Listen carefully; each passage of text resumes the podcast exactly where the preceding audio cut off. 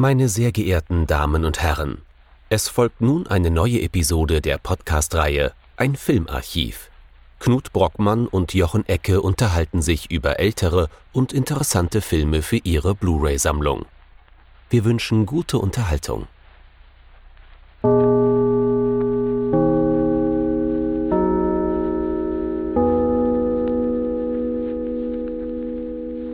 Hallo Knut. Hallo Jochen und hallo liebe Zuhörerinnen und Zuhörer zu einer neuen Folge von unserem Filmarchiv.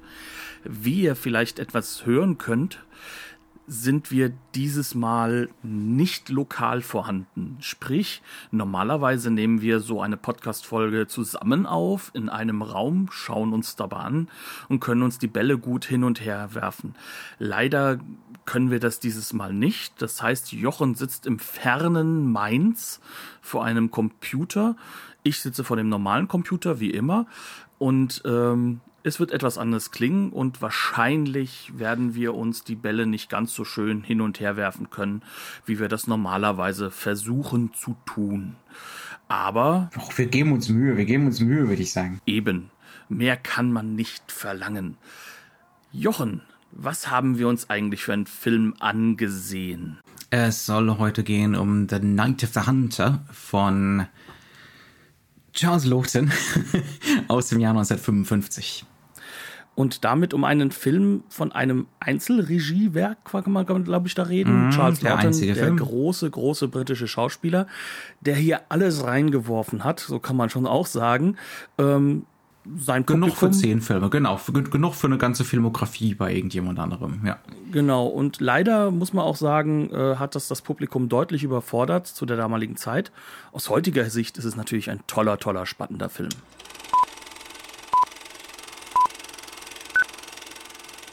Night of the Hunter, die Nacht des Jägers 1955 mit einem, wie ich finde, unglaublich gruseligen, schockierenden Robert Mitchum, der selbst noch nicht mal in Cape 4 nochmal das gleiche bei mir auslösen konnte.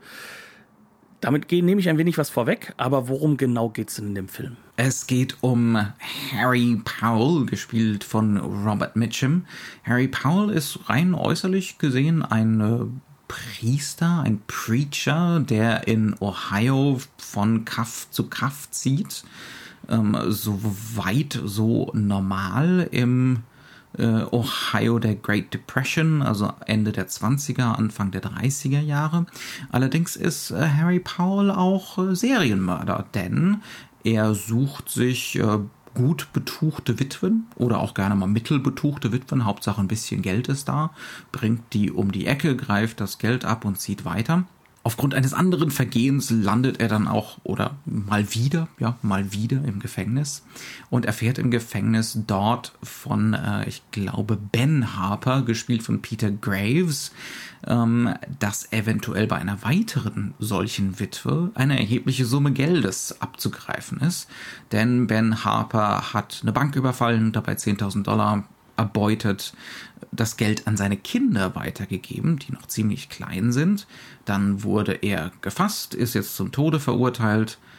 Unser Harry Powell kommt natürlich relativ bald wieder frei. Und äh, das Erste, was er macht, ist, er macht sich auf die Suche nach dieser Willa Harper, gespielt von Shelley Winters, um dort das Geld abzugreifen. Entweder von den Kindern, er weiß es natürlich nicht, ne? wissen die Kinder, wo das Geld ist, wissen, weiß die Frau, wo das Geld ist, ist das Geld überhaupt noch da? Ähm, ja, und nach und nach dezimiert er diese schon nicht mehr so ganz Kernfamilie auf der Suche nach der Kohle.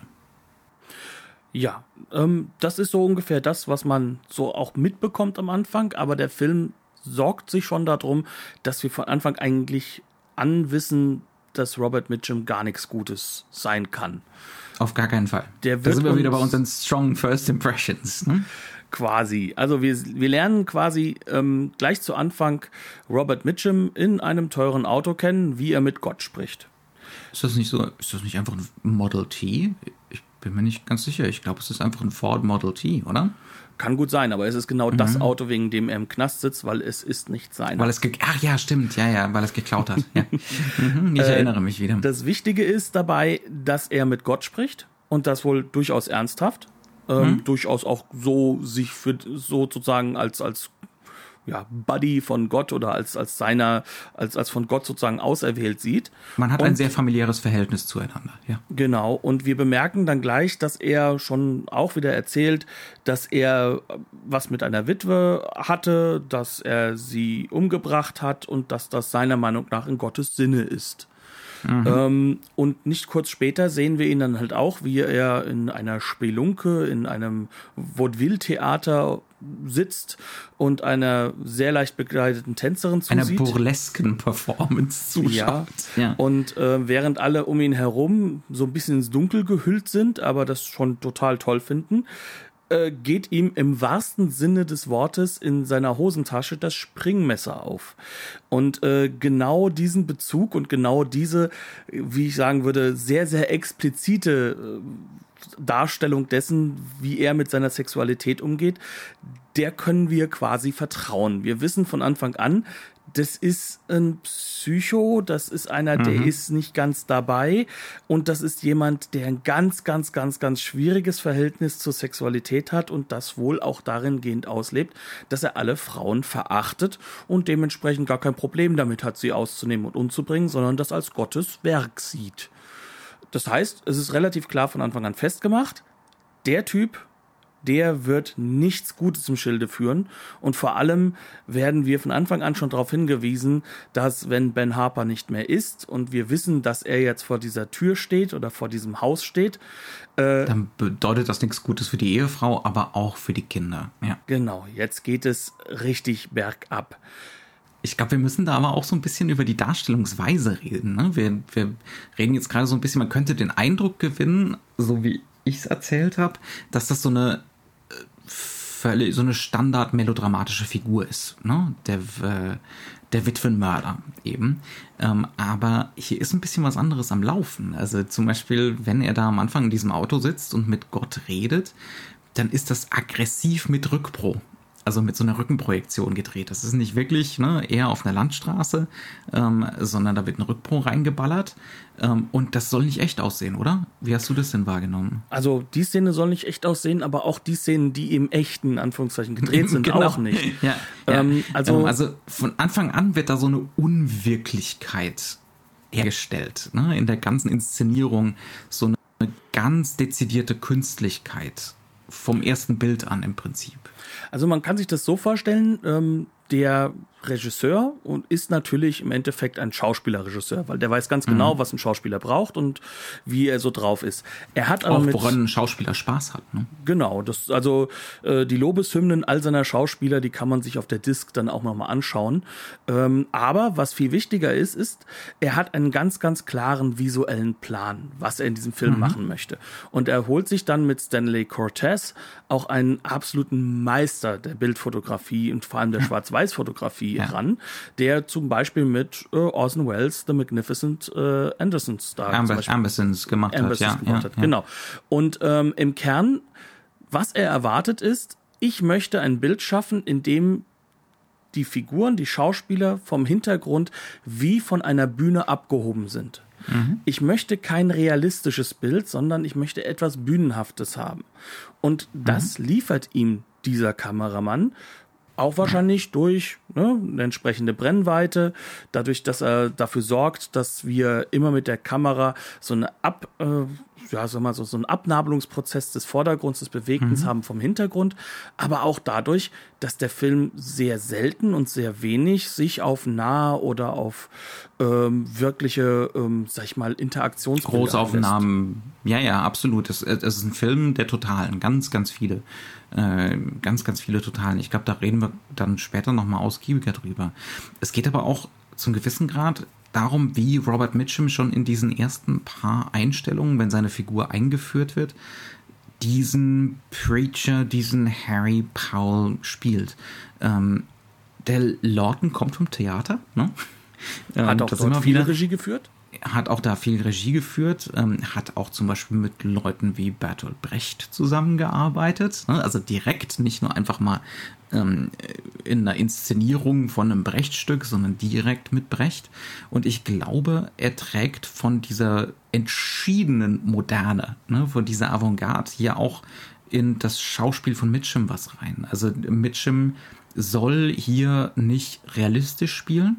Er soll aber auch nicht in diesem standard melodramatischen Modus spielen, wie man ihn eben aus dem klassischen Hollywood kennt.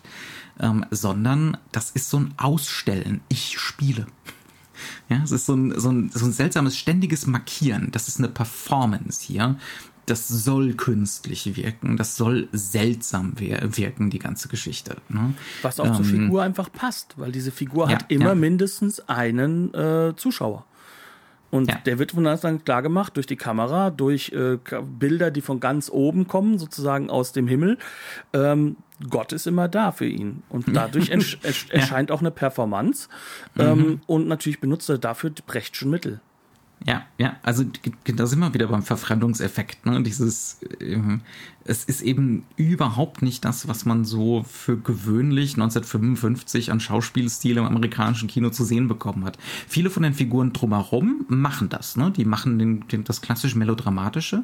Manche machen auch sowas vollkommen naturalistisches. Und ich glaube, das ist alles ganz präzise austariert, wer was machen darf. Ähm, aber Robert Mitchum ist hier völlig entfesselt. ja, ähm, aber nicht entfesselt im Sinne von ne, he's, he's chewing the scenery, ähm, sondern ja, wie gesagt, er darf konstant markieren, ich spiele. Hm. Und vor ich allem, performe hier gerade. Und vor allem gehört er damit nicht dazu.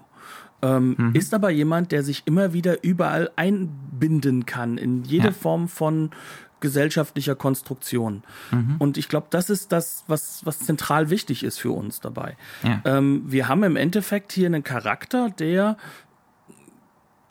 ein Charmeur ist, mhm. der, der, der durch das übertriebene Schauspiel auch die Leute an sich bindet, mhm. der auch durch dafür, dass er immer weiß, dass er ein Publikum hat, auch weiß, wie er es an sich ziehen kann und damit natürlich einen Doppelungseffekt hervorruft. Das heißt mhm. also, er agiert nicht nur für die Figuren, die in dem Film vorkommen, sondern halt auch für uns dadurch. Ja. Und ja, ähm, das ist eben gen genau das ist der Effekt. Wir schauen uns beim Zuschauen zu. Ne? Wir, wir, nehmen uns plötzlich wahr als Zuschauer dieses Schauspiels, weil es eben so ein Bruch mit den gängigen Normen ist. Aber was halt damit auch automatisch einhergeht, ist natürlich, dass wir auch verstehen können, warum die Leute auf ihn reinfallen. Und das macht das mhm. so gemein für uns, weil es natürlich eine Figur ist, der mit simpelsten Methoden diese Menschen versucht an sich zu binden. Und der Film zeigt uns, ja, das ist auch seine Bühne. Und all das, mhm. was hier geschieht, ist eine Bühne. Ähm, und das wird immer mehr eine Bühne werden, auch später, mhm. dieser Film. Äh, da werden wir ja noch ein bisschen drauf eingehen wahrscheinlich. Aber das macht halt sozusagen im Kern erst einmal aus, dass wir überhaupt verstehen, wieso funktioniert diese Figur in dieser Zeit. Der Film erzählt ja schon da von der Great Depression, also das Anfang der 30er, Ende der 20er Jahre, wo das Ganze spielt. Ähm, das ist definitiv nicht das jetzt 1955. Schon da ist es sozusagen so, so, so ein bisschen ein Abheben. Aber er erklärt mhm. dadurch. Das ist 25 auch, Jahre her. Man kann jetzt tatsächlich anfangen, nicht nur dokumentarisch das zu verarbeiten, ne, sondern es auch schon irgendwie komplett zu reflektieren. Ne? Also nicht nur ein reines Darstellen von das ist damals passiert, sondern es kann jetzt schon wirklich verfremdet, verändert, anders sichtbar gemacht werden als durch rein dokumentarische Mittel. Und das macht Lauten hier auch ganz, ganz dezidiert, glaube ich. Ja. Und dann hast du halt natürlich diesen Effekt, dass dann so eine Figur auch für uns verständlich wird. Diese Leute sind in bitterer Armut. Wir verstehen mhm. Ben Harper. Wir kriegen von ihm auch das Motiv.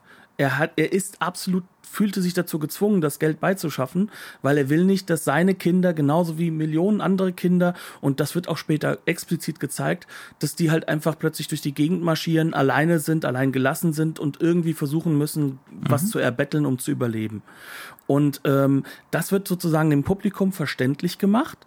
Und dann wird natürlich einem Publikum jede Form von Antwort, also von einfacher Antwort, auch mitgegeben. Das heißt also, dass jeder dann plötzlich erfährt, aha, deswegen agiert das auch so. Deswegen reagieren diese Menschen auf ihn so und so positiv. Denn er ja. geht immer von dieser ganz simplen alttestamentarischen Logik des Good versus Evil aus und stellt mhm. sich natürlich als den Guten dar.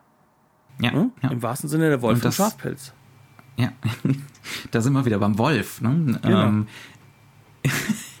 ich meine, das ist natürlich offensichtlich, das findet man auch in, in, in sämtlichen Kommentaren. Ähm, das Ganze entwickelt sich, sobald Willa Harper, also die Mutter, um die Ecke gebracht ist. Äh, ich glaube, wir sind wie immer der Spoiler-Podcast, aber das ist auch zu erwarten, dass sie um die Ecke gebracht wird. Das Ganze äh, äh entwickelt sich in, in Richtung von sowas Märchenhaften. Ne? Ähm, relativ bald. Wir haben also so einen Kontrast zwischen relativ harten, fast schon dokumentarischen Geschichten hin äh, zu ja, märchenhafter, wirklich im romantischen Sinne. Ne? Äh, also es darf auch durchaus unheimlich und brutal und schrecklich werden. Äh, E.T.A. Hoffmann nicht, findet das wieder richtig gut. Ganz, ganz genau, also nicht diese, nicht diese äh, ne, diese sanitized Version, die, die wir heute so in den Kinderbüchern haben. Ähm, und einer von den Intertexten ist natürlich der große böse Wolf, der vorm Haus steht ne? und droht, das, das Haus niederzublasen, niederzupusten. Ähm, das ist diese Robert Mitchum-Figur und damit, damit geht der Film auch hausieren. Es ist kein subtiler Film, es ist ganz bestimmt kein wirklich intellektueller Film, auch wenn er sich der Mittel der Avantgarde bedient.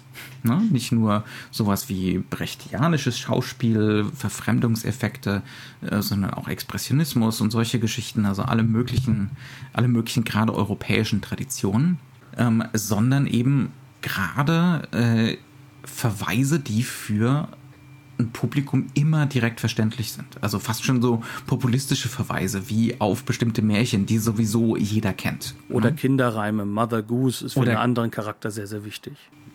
Ganz genau. Ähm, wollen wir das erstmal so ein bisschen verfolgen oder würdest du gerne erstmal einen anderen Schwerpunkt setzen? Nee, ich glaube, da, da können wir nur sehr gut drauf eingehen. Also ich denke mal, wir, mhm. wir sollten herausfinden, was ist dieser Film eigentlich. Und wenn ich ja. jetzt mal im Internet gucke, dann äh, steht da sehr häufig Film Noir. Das ist ja auch mhm. ganz logisch in der Hinsicht, ähm, ist wieder viel Schwarz-Weiß. Und wir haben es ja auch vorhin mhm. erwähnt, er hat Aspekte Dieses davon. Wunderbare, crispe 50er Jahre Schwarz-Weiß. Das beste Schwarz-Weiß überhaupt. Und es ist wirklich schwarz-weiß, wenn der Film möchte. Mhm. Das geht bis in den Scherenschnitt hinein vom, vom visuellen ja, ja. her. Aber, Gesichter, die verschwinden, da ist er gnadenlos. Ne? Ja. Aber ähm, der Film setzt es eigentlich nicht so ein, dass man sagen könnte, dass das wirklich in diese schwarze Serie noch reinpasst, mhm. sondern im Endeffekt teilen sich diese Filme wiederum einen, einen ähnlichen Stock of, äh, äh of References, äh, in dem mhm. dieser Film halt sehr stark auf den Expressionismus sich verweilt. Ähm, wir haben sehr, sehr viele Bilder, die später auch ähm, direkt aus unserem Caligari genommen werden konnten, ja. ähm, den wir vor kurzem hatten. Aber im Kern ist das Du hattest auch im Vorgespräch gemeint, ne, so eher nordeuropäische Geschichten, so, da sind wir wieder bei Karl Theodor Dreyer, Vampir oder The Phantom Carriage, solche Geschichten.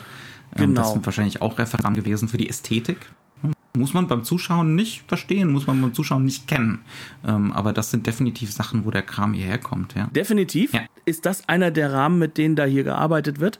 Was aber noch viel zentraler mhm. ist, ist halt einfach, wir haben diesen Märchenrahmen. Und dieser Märchenrahmen mhm. ist, wie du eben so schön gesagt hast, wir haben E.T.H. Hoffmann erwähnt, Hans Christian Andersen ist noch sehr, sehr wichtig, da ist sehr viel Europa mit drin, da sind aber auch sehr viele, ähm, ich sag mal, britische oder angloamerikanische Elemente drin. Ich habe Mother's Goose ist gerade eben erwähnt, die ja sehr, sehr mhm. populär populär ist.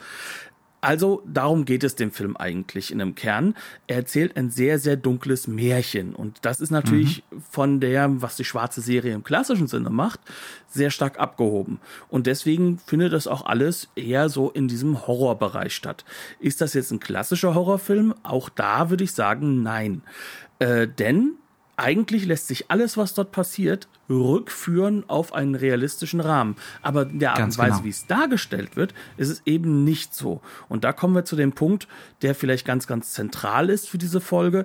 Wir sind eigentlich wieder in so einer Form von Southern Gothic, nur dass das Ganze nicht im mhm. Southern stattfindet, sondern ein bisschen weiter Ohio. Ja. nördlich mhm. quasi. Ne? Ja. Ähm, aber äh, da nutzt, da geht der Film ran und, und auch da sind Verweisstrukturen drin. Wir mhm. hatten es ja schon mal gehabt, so ein Bild wie American Gothic wird hier vier, fünf, sechs Mal wahrscheinlich zitiert in dem Film. Mhm. Und es wird ja. jedes Mal klar gemacht, da sind wir jetzt. Mhm. Aber das Ganze findet ja statt, bis auf diese Exposition, wo wir Robert Mitchum kennenlernen, aus einer Perspektive, die nah an die Kinder gebunden ist.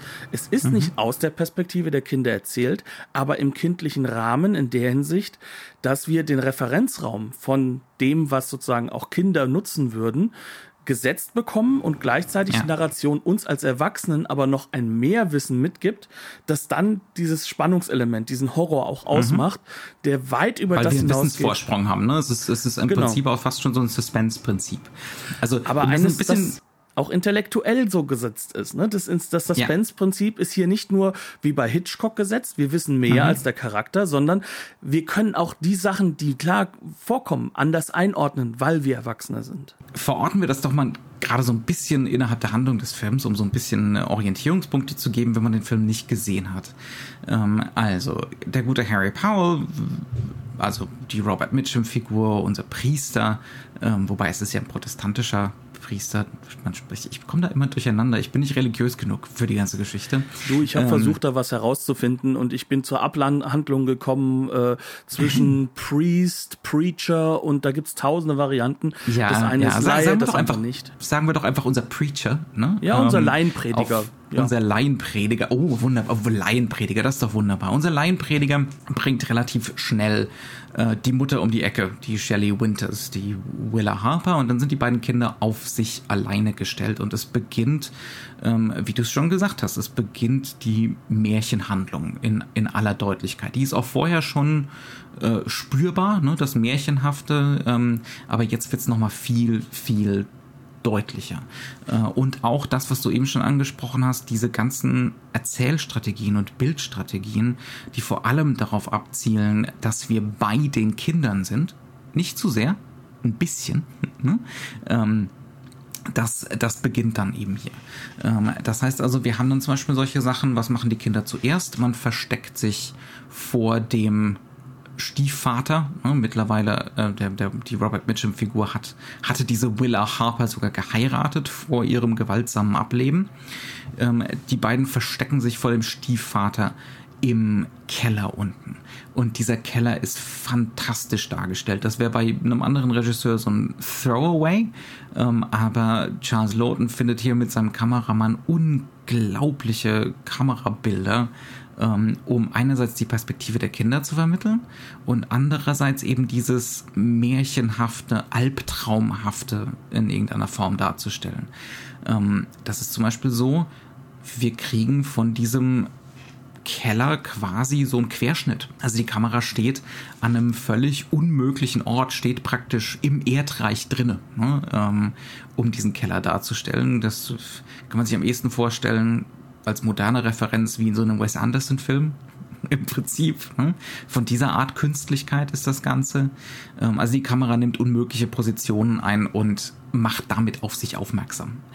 Gleichzeitig, das ist eine totale, dieser Keller. Ne? Ähm, und Lawton besteht auch die meiste Zeit über auf diesen Totalen. Wie passt das jetzt zusammen mit dem, was du genannt hast, dass wir bei den Kindern sein sollen? Ne? Dass, äh, dass es hauptsächlich mal um die Perspektive der Kinder geht. Ganz einfach. Wenn da der, unser Laienprediger ähm, nach unten ruft, damit die Kinder hochkommen, ne? Ähm, dann schneiden wir nicht um zu ihnen, sondern wir bleiben unten im Keller. Wir kriegen die erwachsenen Figuren nur im Off. Das schafft so einen kuriosen Effekt. Einerseits haben wir die Subjektive auf der, auf der Tonebene für die Kinder. Andererseits haben wir diese kuriose Entfernung durch die Totale. Das wirkt jetzt wie ein unglaubliches Auseinanderpflücken von einer kurzen Szene, aber das ist ganz, ganz zentral und das zieht sich durch den Film. Einerseits bei den Kindern sein, andererseits dieses tableauhafte, totalen, immer wieder die Betonung auf den Ort, ähm, was wieder so eine kuriose Distanz schafft ne? und fast wirkt. Also unsere Assoziation war das beim Sehen wie so ein Albtraum. Ne? Sich selbst im Traum beobachten. Ähm, ob das jetzt intendiert ist oder nicht. Ähm, aber es, es schafft eine ganz, ganz seltsame, verfremdete Stimmung. Und ähm, was wir auch dabei sehen, ist, dass das ein Film, filmgeschichtlicher Referenzrahmen ist, der natürlich aufgebaut mhm. wird. Ja. Denn wir haben jetzt auch so schön alles Europäische erwähnt, ähm, was bei dem Film, und das findet man in der Literatur andauernd, das, das hat auch ein Jahr später schon ähm, damals äh, François Truffaut auch erwähnt, äh, einer der großen Referenzrahmen ist der Stummfilm, und zwar ein Stummfilmregisseur, mhm. der wichtigste für das amerikanische Kino, D.W. Griffith. Also der Mann, der äh, Birth of a Nation gemacht hat. Ähm, warum ist man sich dessen so klar? Zum einen benutzt er dessen Mittel, er benutzt auch teilweise wirklich Irisblenden, mit denen er das Bild ja. sozusagen reduziert auf etwas, wo wir hingucken sollen, was glasklar in den 20ern, ist. Ja, wäre in den 20ern völlig normal gewesen. Hier muss es auf dem Publikum auch schon Mitte der 50er seltsam gewesen sein. Ne? Also auch da wird man wieder, spürt man sich selbst als Zuschauer und man spürt die Materialität des Films durch diese Kunstgriffe. Weil halt eben auch dieses Realismusversprechen des Kinos, das vielleicht damals noch mit einer Irisblende einherging, an dieser Stelle natürlich gebrochen wird. Und zwar zutiefst mhm. gebrochen wird. Und dadurch kommt auch dieser traumhafte Effekt vor es ist dem Film sehr, sehr wichtig, dass er manchmal zeigt, wo ist dieses Tableau und wie ist dieses Tableau aufgebaut. Ähm, das haben wir nicht nur an dieser Stelle, sondern auch an der Stelle, wenn unter dem Dach äh, sozusagen das Ehepaar ist und wir wissen jetzt in diesem mhm. Moment, dass jetzt äh, sie als Ehefrau sterben wird, dann ist das auch so ein Tableau, das da aufgebaut wird. Auch da, wir sehen sozusagen bis zu diesem Dachgiebel hin das ganze Bild und äh, das ist, hat einen Puppenhauseffekt auch. Ne? Natürlich auch ja. das ist so ein Effekt, der der ganz glasklar dieses äh, kulturell zurückweist, eben auf, auf dieses Märchenhafte auch und auf dieses mhm. nicht reale oder realistische. Also ähm, könnte auch eins zu eins aus Caligari stammen.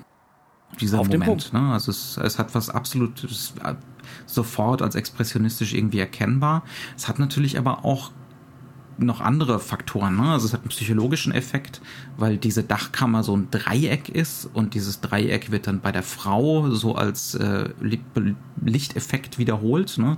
Und dann hat das so was Einzwängendes. Sie ist gefangen. Wir waren schon vorbereitet darauf, ähm, dass sie jetzt sterben muss, wie du es eben schon gesagt hast. Aber andererseits hat es auch so einen Faktor von, das ist ein Kirchturm. Das ist wie so ein Kirchengewölbe in diesem Moment. Ne? So eine perverse kaputte, kranke Kirche, äh, wo jetzt gleich die Frau geopfert wird, ne?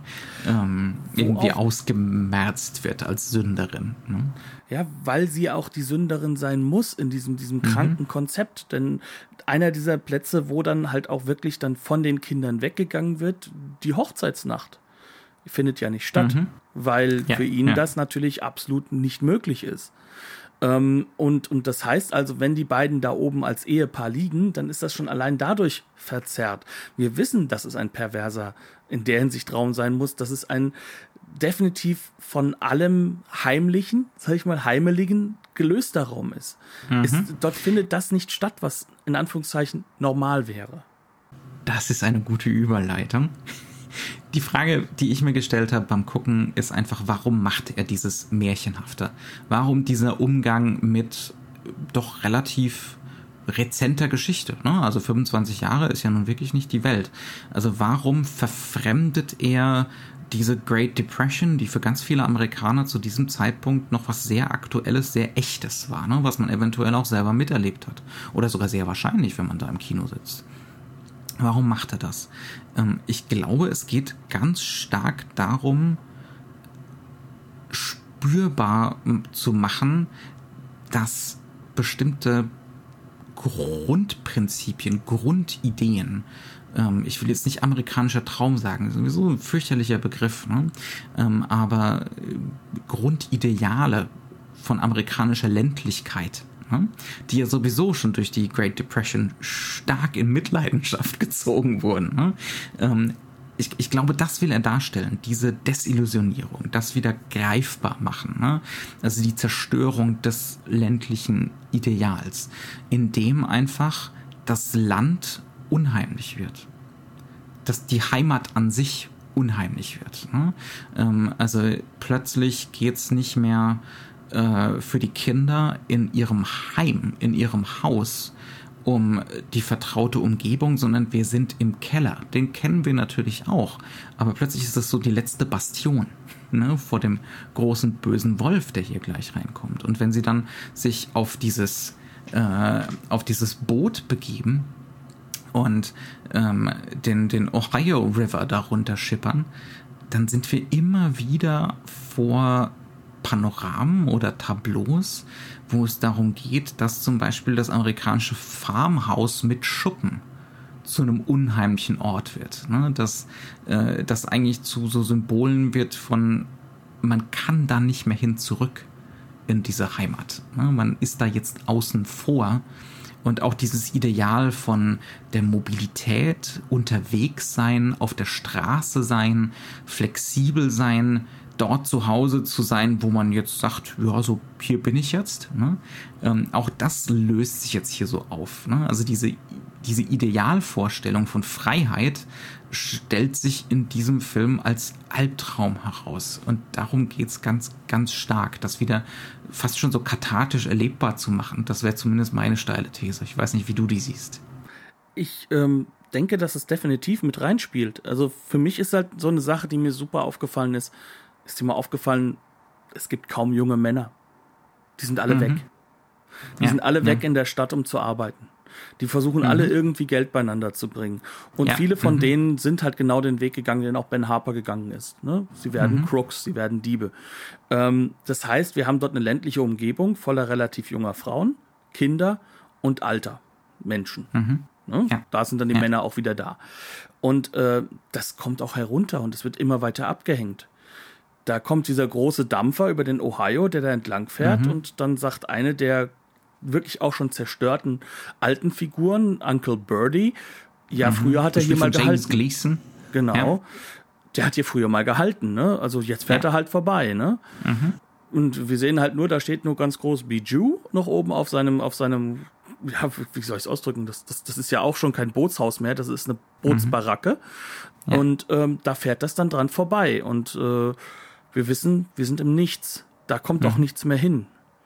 Da kommt mal irgendwann mit dem Auto vielleicht jemand hin, aber das dauert dann auch entsprechend. Ja. Und so ist das alles konstruiert. Selbst da, wo die Kinder am Ende hinkommen, ist es eine Barn in der Nähe von der Stadt. Aber die ist auch eine mhm. Kleinstadt. Und auch die ist noch mhm. stuffy. Und ähm, das, das alles, alles, was sozusagen groß sein könnte, was eine Stadt sein könnte, was, sag ich mal jetzt vielleicht auch was Positives abwerfen könnte, ist in diesem Film nicht vorhanden. Mhm. Sondern wir befinden uns wirklich in einem sterbenden Nest von Anfang mhm. an. Und das ja. will der Film einfach uns sehr, sehr klar und deutlich machen, dass und diese Leute dort sich dann in diese Religion stürzen. Und das ist mhm. das Hauptthema des Films, Religion. Ja, ja.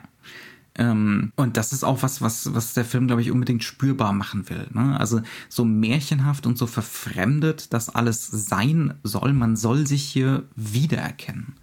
Ähm, das, das soll spürbar werden, aber auf so einer, und da sind wir vielleicht wieder bei dem Brechtianischen, auf einer Ebene, wo man drüber reflektieren kann, wo man nicht die ganze Zeit komplett emotional involviert ist und mitfiebert oder so, ne? sondern wo man vielleicht das eigene Farmhaus wiedererkennt und die eigene Scheune als so ein Albtraumort. Ne? Oder halt eben die ähm, Scheune ähm, aus American Gothic, vor denen damals ja. schon diese kaputten Figuren stehen. Ja, ja. ja also diese Bezüge sollen da vorher, sein. Ne? Genau, mhm, also genau. diese Bezüge sollen halt auch da sein. Diese Anfänge, die da gezeigt werden, jetzt springt es uns heraus. Und auch äh, der Southern Gothic, jetzt ist das da. Jetzt sind wir mhm. im Jetzt. Ne? Ja, ähm, ja. Das ist ein ähnlicher Effekt, wenn auch ein bisschen weniger humoristisch, wie bei Hush Hush Sweet Charlotte, den wir Absolut. ja auch schon hatten. Ja, ähm, das äh, ist auch eine Ähnlichkeit in dem Sinne, und das scheint tatsächlich in den 50ern was gewesen zu sein, was viele von den großen Regisseuren beschäftigt hat. So die Idee, klassisches Genre, klassisches Melodrama können wir nicht machen mehr. Ne? So wie in 20ern, 30ern, 40ern, das geht einfach nicht mehr. Ähm, wenn, dann müssen wir es jetzt überaffirmieren, wir müssen es ironisieren, ne? wir müssen es sichtbar und spürbar machen. Also das ist jetzt hier das, groß, das große Interesse von auch jemandem wie, wie, wie Lawton, ne?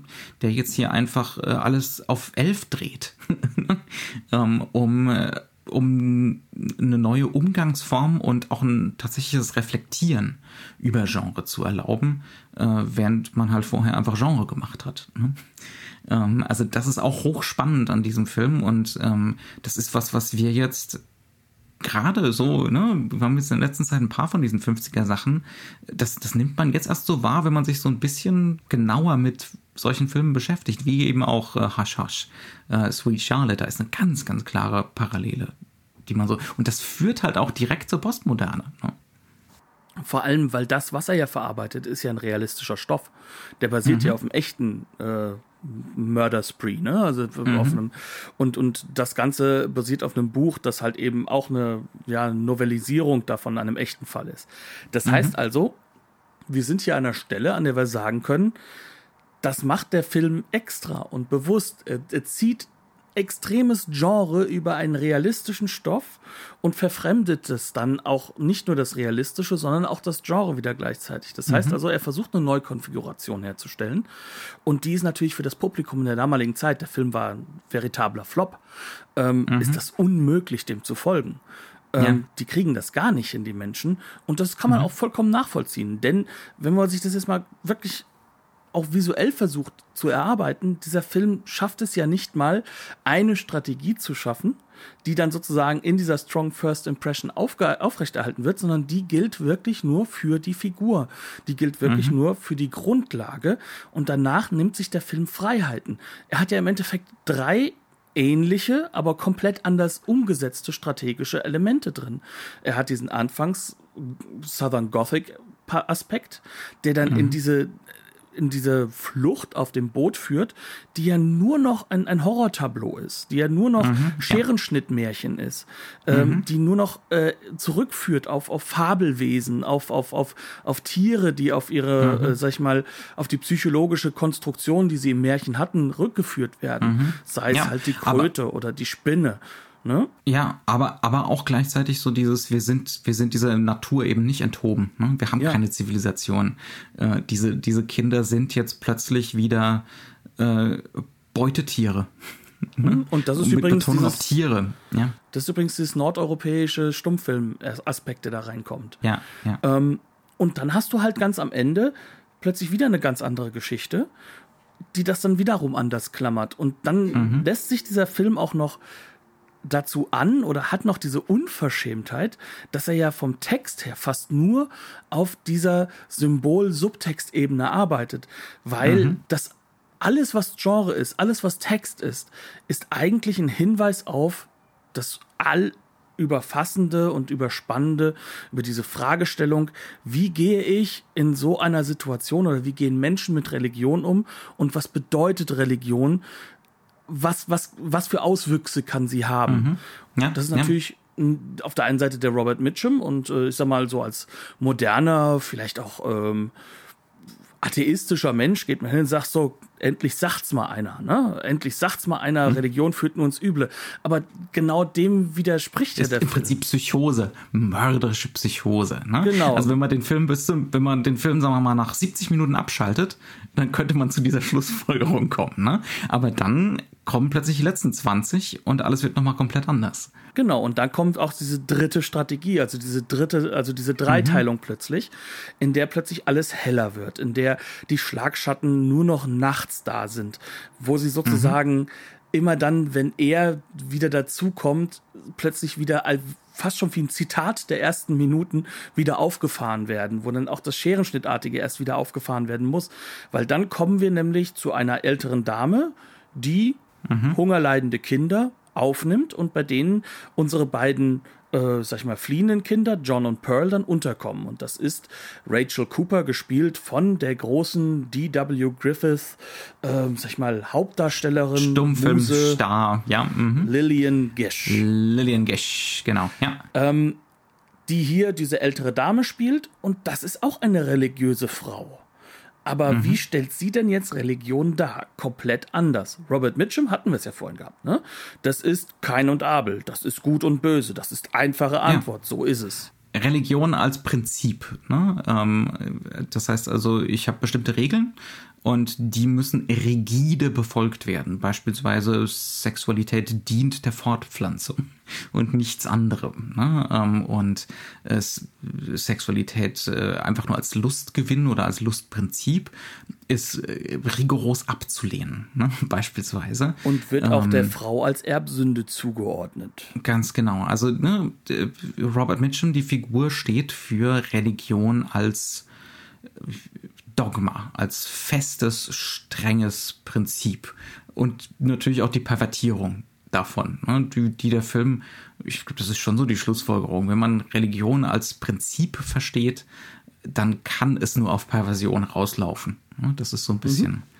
das ist so ein bisschen das, was hier gepredigt wird. Und auf der anderen Seite haben wir die, die Lillian Gish-Figur, bei der geht es überhaupt nicht um Prinzipien. Die schlägt die Bibel auf, aber dann trägt sie frei vor den Kindern, ne, die sie aufgenommen hat und hat einen tatsächlichen authentischen Bezug und es ist eine Kommunikation. Und dann hat sie zum Beispiel auch eine Teenagerin bei sich aufgenommen und als die ihr unter Tränen gesteht, dass sie mit etlichen Jungs unterwegs war, reagiert sie eben nicht, wie man definitiv Ende der 20er, aber ich denke auch Mitte der 50er. Ne? Im ländlichen Bereich, aber auch nicht nur im ländlichen Bereich, als äh, Elternteil auf sowas reagiert hätte, sondern ähm, sie reagiert mit Milde und Mitgefühl ähm, und ja, ne? also eben nicht mit einem rigiden Prinzip im, im Sinne von äh, Kind, du hast dich versündigt, geh mir aus den Augen. Ne? Also, ähm, also reagiert anders als zum ja. Beispiel die Dorfgemeinschaft auf äh, die mhm. Eltern, äh, vor allem auf die Mutter von John und Pearl reagiert hat. Weil ja. Willa ja. Harper ist nämlich das absolut Schlimme. Und jetzt, wo sie endlich mal mit jemandem Religiöses verheiratet ist, dann darf sie jetzt mal Amends machen. Deswegen, mhm. ne, das ist sozusagen die einzige Lösung in diesem anderen Prinzip. Und hier ist das Prinzip, ich verstehe dich ja. Du bist halt, mhm. ne? Das gehört auch zum Erwachsenwerden dazu. Und ähm, jetzt schauen wir mal, wie wir da wieder, sag ich mal, auf einen Punkt kommen, dass du eine starke, für sich auch funktionierende ja. Frau wirst. Ja, und das fühlt sich in diesem Film nicht so an, wie hier hat der Produzent, hat das Studio drauf gepocht, es muss aber auch noch eine positive Darstellung des Christentums geben, ne? sondern das ist tatsächlich eine ernstzunehmende theologische Auseinandersetzung ähm, mit, ne, wie man, wie man jetzt eben äh, Religion auffasst und was ein sinnvoller Umgang ist mit Religion und was nicht. Also das findet hier ganz genauso statt. Ja. Ähm, ist auch äußerst spannend mit anzusehen. Mhm. Ja, weil ähm, wir haben den Charakter ja, sag ich mal, in der allerersten Einstellung eingeführt. Da sehen wir ja im Endeffekt äh, den Sternenhimmel und dann tritt sie als Erzählerin für Kinder auf. Und das sind dann diese Kinder, mhm. inklusive der beiden, John und Pearl, die ähm, dann am Ende auch bei ihr leben. Also die, die mhm. jungen Leute von denen, also nicht Teenager. Und ja. ähm, das ist halt so ein Hinweis, den verstehst du natürlich nicht, wenn du das erstmal den Film guckst, aber es wird dir schon da mitgegeben, dass auch ja. hier eine Geschichte da ist, die sollst du für dich einordnen. Und mhm. genauso agiert sie halt auch mit den Bibelgeschichten. Also da gibt es so eine ganz, ganz wunderbare Sequenz, dass der Junge halt äh, sich nur ganz kurz anhört, als sie frei von der Leber weg, obwohl sie die Bibel dann aufgeschlagen hat, äh, die Geschichte von davon erzählt, wie Moses als Baby gefunden wird. Und mhm. ähm, wir könnten jetzt sagen, okay, diese Geschichte, hm, ne, das ist schon relativ deutlich. Die beiden Kinder sind ja auch dorthin gekommen. Ähm, und auch wieder, Junge, ne? Eine Geschichte, die definitiv jeder im Publikum kennt. ja, also, und die ja auch übrigens auch mit dem davor schon. Das ist ein äh, Film, der will nicht obskur sein, der wollte auch kein Flop sein oder intellektuell. Er war es, aber ne, er will unbedingt äh, Anknüpfungsmöglichkeiten schaffen. Mhm. Und dann bist du halt eben da, diese Mutterfigur, sagt zu dem Jungen, damit, weil sie merkt, der hat noch was auf dem Herzen, hol mir mal einen Apfel und hol dir auch einen. Ja, jetzt sind doch mal die Signale mhm. da ganz groß da. Natürlich, Erbsünde und was weiß ich alles. Aber das mhm. wird ja zum Beispiel eben nicht so weitergenommen, sondern äh, das ist jetzt eine rein positive Rückbindung, in der auch der Junge ja. seine Interpretation, es gibt doch zwei Könige in der Geschichte, nämlich auch den ägyptischen, so ein bisschen einen Hinweis, mhm. äh, mit einbringen kann und sie sagt, ja, du hast recht. Im Endeffekt, es geht darum, wie agiere ich mit der Logik dessen, was dahinter steht, mit, mit der moralischen Logik dieser Geschichten? Wie kann ich mhm. etwas für mich aus meiner Realität dann sozusagen oder für meine Realität mitnehmen? Das heißt also, all das, was wir vorher gelernt haben in diesem anderen Dorf, wird hier ad acta gelegt und als so ist es eben nicht wiederum mhm. äh, zurechtgewiesen. So kann man es nicht anders sagen. Und da kommen wir an den Punkt, an dem wir sagen müssen, holla die Waldfee, das ist stark. Das ist wirklich ja ähm, ein wahnsinniges humanistisches äh, äh, Werk, was da sich aufbaut. Und zwar ja, eben absolut. aus Sicht dessen. Also auch auch jenseits von der ganzen ästhetischen Meisterschaft, ne, mhm. von den ganzen. Wir haben äh, die Musik nicht erwähnt. Wir haben Musik haben wir noch gar nicht drüber gesprochen. Können wir, wir gar nicht noch, drüber mehr sprechen. Wir haben eigentlich auch nicht ausgiebig genug über Robert Mitchum gesprochen, der Unglaubliches mit dieser Figur macht. Ne? Ja. Ähm, haben wir noch die Zeit dafür? Nein, nicht mehr so sehr. Also wir können halt noch mal ganz kurz drauf eingehen, aber ich will trotzdem noch einmal diesen diesen diesen Punkt machen, wie sehr dieses äh, narratologische äh, Konzept auch ein bisschen vorausschaut, ne? weil mhm. das ist ja genau das, was gerade passiert. Dieser Weg hin zu diesem dogmatischen Christentum, der den Bible Belt bis heute tiefst, mhm. zutiefst verankert hat. Ja. Der, das müssen Religion wir so ehrlich als sagen. Prinzip. Ja. Der auch, das müssen wir so hart sagen, mit Sicherheit auch äh, Trump mit verursacht hat. Mhm. Ähm, und, und das sieht dieser Film und er stellt dem in dieser gleichen Welt ein Gegenmodell gegenüber. Und diese Kinder erfahren das und da, da kommen sie eigentlich nach Hause. Das heißt also, ja. es ist gar nicht der Robert Mitchum, vor dem man nur fliehen muss, sondern man flieht im Endeffekt vor dieser Dogmatik, die mhm. er natürlich mit ausfüllt. Stichwort Humanismus, der Film macht auch noch was anderes Unglaubliches, äh, meiner Meinung nach. Denn selbst dieses Monster, dieses, dieses Cartoon, teilweise cartoonartige Monster sogar, ähm, das Robert Mitchum hier spielt. Selbst dieses Monster bekommt am Ende Mitleid. Ja, es ist eigentlich Recht? ein unfassbarer Moment, wenn er tatsächlich dann gefasst wird und von den Polizisten niedergerungen wird. Genauso wie Ben Harper, also der Vater der Kinder, äh, niedergerungen wurde, als er verhaftet wurde. Das kann man natürlich jetzt als so ein Stockholm-Syndrom-Moment interpretieren, denn der kleine Junge ähm, hat dann natürlich einen fiesen Flashback, einen Trauma-Flashback ne? äh, und ruft Nein, nein, nein. Ne? Das soll hier gerade nicht passieren. Weil Aber der Moment, übrigens komplett gedoppelt wird und zwar visuell gedoppelt ja, wird. Es ist hundertprozentig genau. Also es ist auch ein Film der starken Redundanzen, der Wiederholungen, ganz systematisch durchgeplant. Also unglaublich souverän inszeniert die ganze Geschichte ähm, und sorgfältig. Aber das Wichtige ist an diesem Moment, der Moment darf seine Ambivalenz behalten. Ja, der, der Moment darf dieses darf die Möglichkeit enthalten, dass das gerade wirkliches Mitleid auch für dieses Monster ist. Ja, ähm, und das ist eine Unglaublichkeit. Und dieses Monster wird dann auch, nachdem er verhaftet war, ist er dann definitiv nicht mehr der große böse Wolf, sondern der ist eine Wurst im System, äh, der beinahe der Lynchjustiz dann zum Opfer fällt. Ne? Er wird also, ja auch angeschossen, wie ein ja. Tier. Und dann zieht ja. er sich wie ein Tier ins, in, ins dunkle Eck zurück. Das ist, das ist ja etwas, was, wie willst du das denn einem Menschen vorwerfen, wenn er eigentlich wirklich der Wolf ist und einfach nach ja. seinem Instinkt handelt? Ganz genau, ganz genau. Und, und der Lynchmob wird am Ende angeführt von äh, Mom and Pop im Prinzip. Also den Vertretern, denen sind wir schon vorher begegnet. Das sind die Inhaber von so einem Süßigkeiten, Eiscreme, Soda Pop Laden, wo, wo auch Willa Harper kurz arbeitet und wo die Kinder des Öfteren unterwegs sind. Die waren so der Inbegriff des, der, der, der naiven, des naiven Pärchens Oma und Opa und plötzlich sind die die Anführer des Lynchmobs. Ne?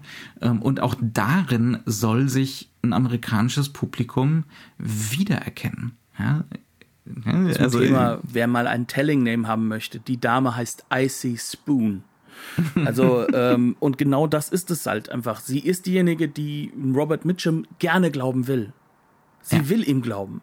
Und mhm. sie will, dass alle anderen dann auch danach agieren. Und da wird ihr Mann da dementsprechend zugearbeitet, aber halt eben auch Willa Harper. Im Endeffekt, wenn wir ganz, ganz ehrlich sind, äh, Icy Spoon hat sehr viel Mitschuld am Tod von Willa Harper. Weil Unbedingt. sie das forciert hat. Und im mhm. Kern ist sie diejenige, die dann am Ende sagt, oh, dieses Monster, wir müssen es töten. Mhm. Aber wie viel von dem Monster ist denn von ihr da drin? Das, das ist eben der Punkt. Ne? Ähm, diese Robert Mitchum-Figur, das ist der mittlere Westen oder Ohio während der Depression. Ne? Das ist das, was aus diesem Ideal geworden ist. Religiöses Ideal, ländliches Ideal, moralisches, ideologisches Ideal. Ne? Ähm, das ist das, was der Film dem Publikum immer und immer und immer wieder reindreht mit einer unglaublichen Insistenz. Äh, und das ist natürlich eine Ungeheuerlichkeit und das funktioniert heute noch genauso wie vor 70 Jahren, fast 70, ne? 60, ja. Ja, es macht ja keinen großen Unterschied. Und jetzt muss man sich wirklich mal vorstellen, das Ganze ist 1955. Das heißt, gerade in der Phase, in der sich jeder Amerikaner einredet, es geht doch alles super jetzt voran, wir haben das doch hinter mhm. uns gelassen. Ähm, dieser ganze Kram da mit, was auch der Film Noir hatte, diese gesellschaftlichen Konstruktionen, die im Zusammenbrechen sind, ist doch nicht mehr so. Wir haben doch das Geld. Gut, da ist, da, der Russe steht vor der Tür, aber zum Glück eher vor der deutschen Tür als bei uns direkt. Aber ähm, wir sind doch. Ja, aber da denken wir uns was aus die, da, da, sind wir schon dabei, uns die Konsumkultur auszudenken. Der, der Laden mhm. läuft demnächst, keine Sorge. Genau, und wir alle sind finanziell doch alle super drauf. Und genau das sagt der Film, ja, guck doch mal in mhm. den mittleren Westen, guck doch mal, was du da hinterlassen hast. Das ist das Unheimliche. Und zwar für mhm. Amerika. Das ist genau das, was immer dort zurückgehalten wird und was der Film übrigens auch in der ersten, im ersten Drittel durchexerziert.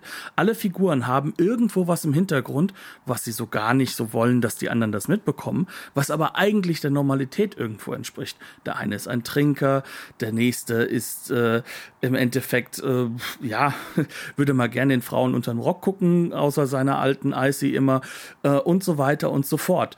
Äh, das heißt also, jede dieser Figuren hat ihr Skeleton in the Cellar. Ne? Und mhm. das, das aber durch die rigide Form von wie Religion als, als Nicht-Diskurs gesehen wird, ja.